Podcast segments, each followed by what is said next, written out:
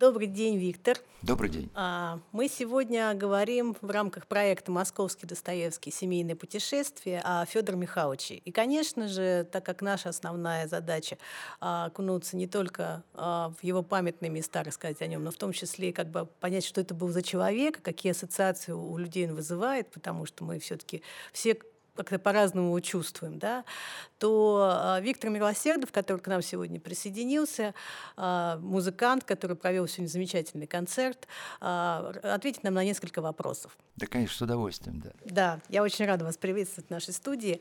А, первый, наверное, вопрос, который мы всем задаем. А, какие личные у вас ассоциации возникают от Федора Михайловича Достоевского? Вот что, что вот у вас какие-то чувства, переживания близко трогают, там вот что бы вы хотели про это сказать? Готовы? Вы знаете, действительно, независимо от того, что ну, сейчас, конечно, особенное время, день рождения Федора Михайловича, но даже независимо от этого, когда я ну, читал книги, Недавно у моего приятеля даже как-то у него заночевал, как-то он э, дольше спал, а я просто взял, чтобы его не будить, э, почитал роман Достоевского «Представление наказания» было. Ну и так э, иногда тоже, как, ну, допустим, фильмы какие-то вот мы смотрели, и какие-то вот идеи.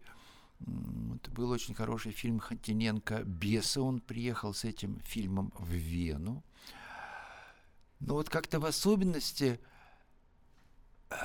тоже это был фильм, мне как-то запомнилось и часто вспоминается вот князь Мышкин. Князь Мышкин, да.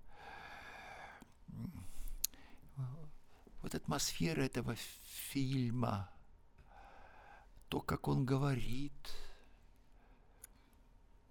то, что он говорит. Мы, конечно, говорим про фильм с Яковлевым. Да. Да. Да, да, да. Да, да тоже тема любви, конечно, и не только.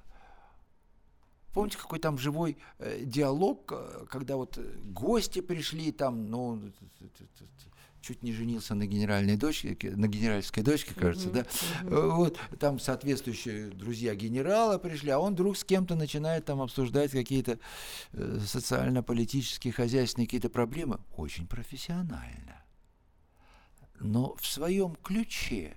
Не так, как это в этой массе вот э, высокоизбранных э, привычно было рассуждать об каких-то вот таких политических, хозяйственных, социальных проблемах. У него свой взгляд очень интересный. Но на него начинают так как с осторожностью смотреть, что такое он там говорит. Мы все это правильно понимаем, а тут один нашелся, нашелся такой, э, понимаете, гадкий утенок, да, понимаешь, да.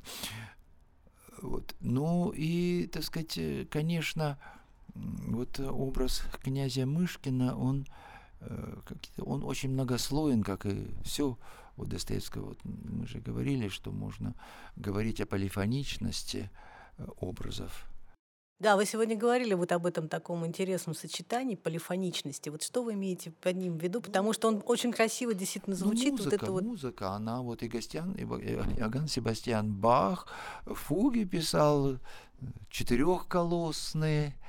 Вот, ну это не только Иоганн Себастьян Бах, полифоничность в музыке, она есть и в музыке, так сказать, и Рахманинова.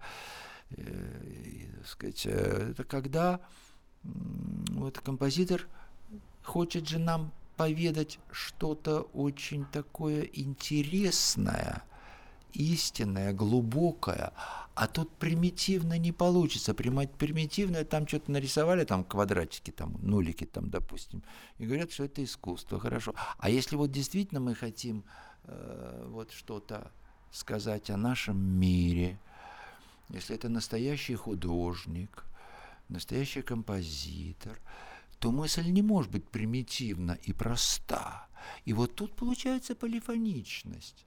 Э, то есть звучит какая-то мелодия, вот даже у Рахманинова, например, да, какая-то основная. И очень важен, допустим, с фортепиано мы играем все равно, что прелюдию Рахманинова. И вот одну эту мелодию, ну это хорошо, но очень важен какой-то голос у фортепиано. И вот тогда вот этот голос у фортепиано вместе с мелодией, и тогда мы получаем какое-то представление о том, что хотел нам поведать Рахманинов. Но это относится не только к музыке Рахманинова. Понимаете, вот эта полифоничность, то есть один голос, второй голос, значит, одна идея, вторая идея, а, они как-то между собой находятся в гармонии, но глубокая идея не может быть примитивна, вот черно-белая, нет такого, да?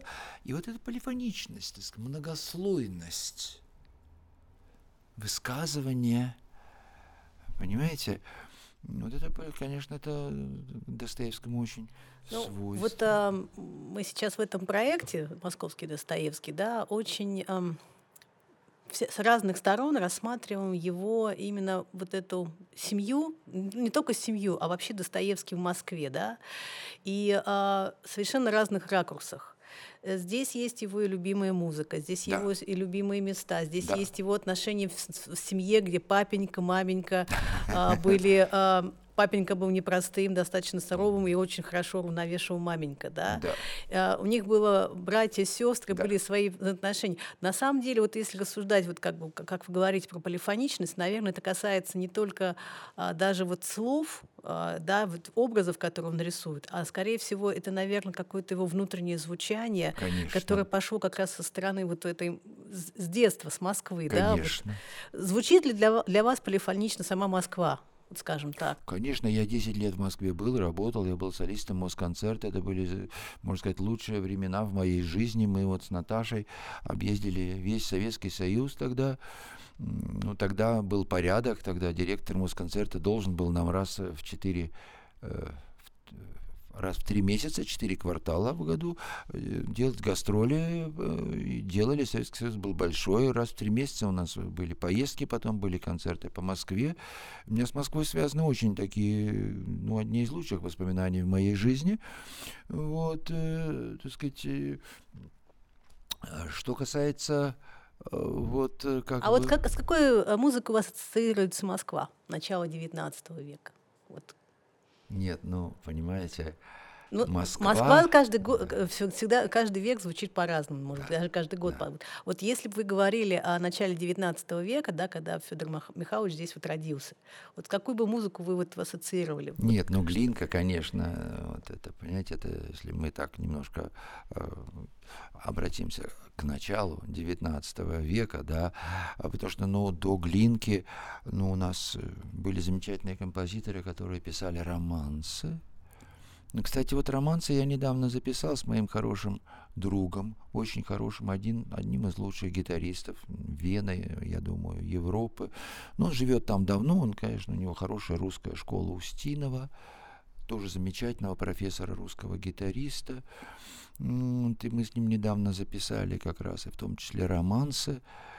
Э, это очень высокое искусство. Ну, начала XIX века, да. Тогда же что существует тогда, в начале XIX века? Тогда детей считали взрослыми, то есть не было такого понятия, как ребенок. А, дети уже с детства должны были быть взрослыми. То есть это уже появляется немножко позже, после середины там, 19 века и далее. Да?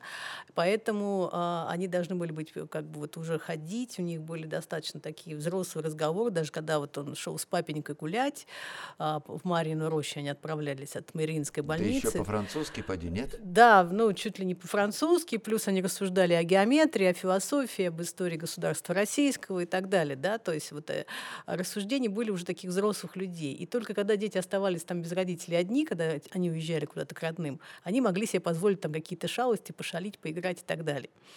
Поэтому вот э, романс это все-таки такая вот, ну, вот легкая вещь. Ну, вот. я бы не сказал. Нет? Русский романс это очень глубокая музыка. Угу. Это очень глубокая музыка. Это очень глубокие чувства это какая-то большая грусть. Это что-то очень красивое. Понимаете, что-то ушедшее. Понимаете, 19 век имел очень много красоты. Ну вот то, что до нас дошло. Там было всякое, конечно. Но мы же сейчас говорим о красоте. И была эта красота в семьях, да. в образовании. Угу. Понимаете? Многое из этого утеряно. Утеряно. И вот вы подошли, собственно, к главному вопросу, вопросу любви. Да. Вы сегодня нам э, сыграли прекрасное произведение про любовь. А, вот а, для вас а, любовь, Достоевский, а, мир Достоевского, люб... вот, вот это слово любовь, какая вот, вот у вас ассоциация возникает? Потому что, ну, мне кажется, любая семья, она строится прежде всего на любви. Это да, должно быть вот э, это должно быть любовь между мужчиной и женщиной, да, да. мама с детьми, папа с детьми да, да. и детей между друг другом, да? да? Конечно. Вот что вы скажете, вот как, какие у вас вот в этом отношении возникают мысли, ассоциации, образы? Ну, любовь – это самое главное, что есть на свете. Благодаря любви существует наша жизнь, угу. скажем так, да. Но тут надо сказать, что ну, этот, вот это понятие любви, оно очень объемно. Мы можем с вами до 6 утра на эту тему разговаривать. Наверное, больше говорить, наверное, со стороны ценностей в семье. Вот. Если говорить о ценностях в семье, конечно, у семьи есть целый ряд ценностей неоспоримых. Но я могу сказать, что одно из важнейших, одна из важнейших ценностей семьи, я бы так сказал, должна была бы быть любовь. Но, к сожалению, понимаете, э, тут нельзя не упомянуть, что даже если мы возьмем литературу Достоевского, Шекспира, Ромео Джульетта, чаще всего бывает, любовь приходит и уходит. Как в какой-то песне было, как прилив и отлив. Почему? У меня я много книг э, интересовался, читал и научных, и художественных, и с научной точки зрения. Вот это ученые говорят тому, что вот э, когда вот мы все встречаемся, радуемся жизни, радуемся друг другу, и какая-то сумасшедшая любовь, и первые 30 дней, как-то они у нас называются, медовый месяц, да,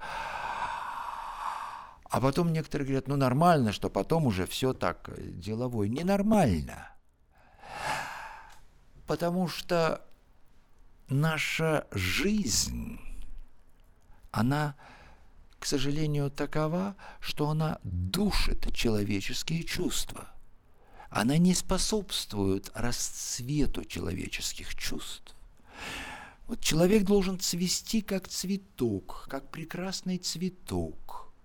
И любовь-то -то, -то тоже должна цвести как прекрасный цветок. Есть системы, которым по две тысячи лет, которых очень интересно и много о любви, и где нет социального аспекта. Когда мы говорим о любви, то надо как-то себе представить, что или мы говорим, мы должны это понятие определить, и постараться, если отделить от понятия любовь социальное, политическое,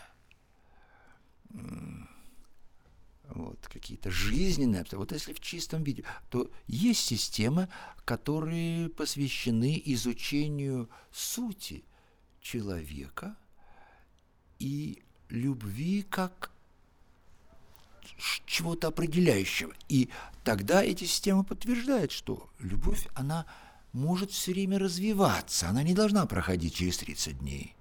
Ну, опять, что такое любовь, да?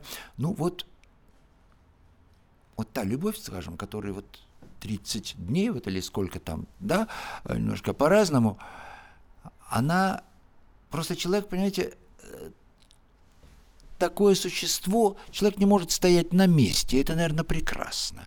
Мы или развиваемся, или деградируем. Это все наши системы. С любовью то же самое.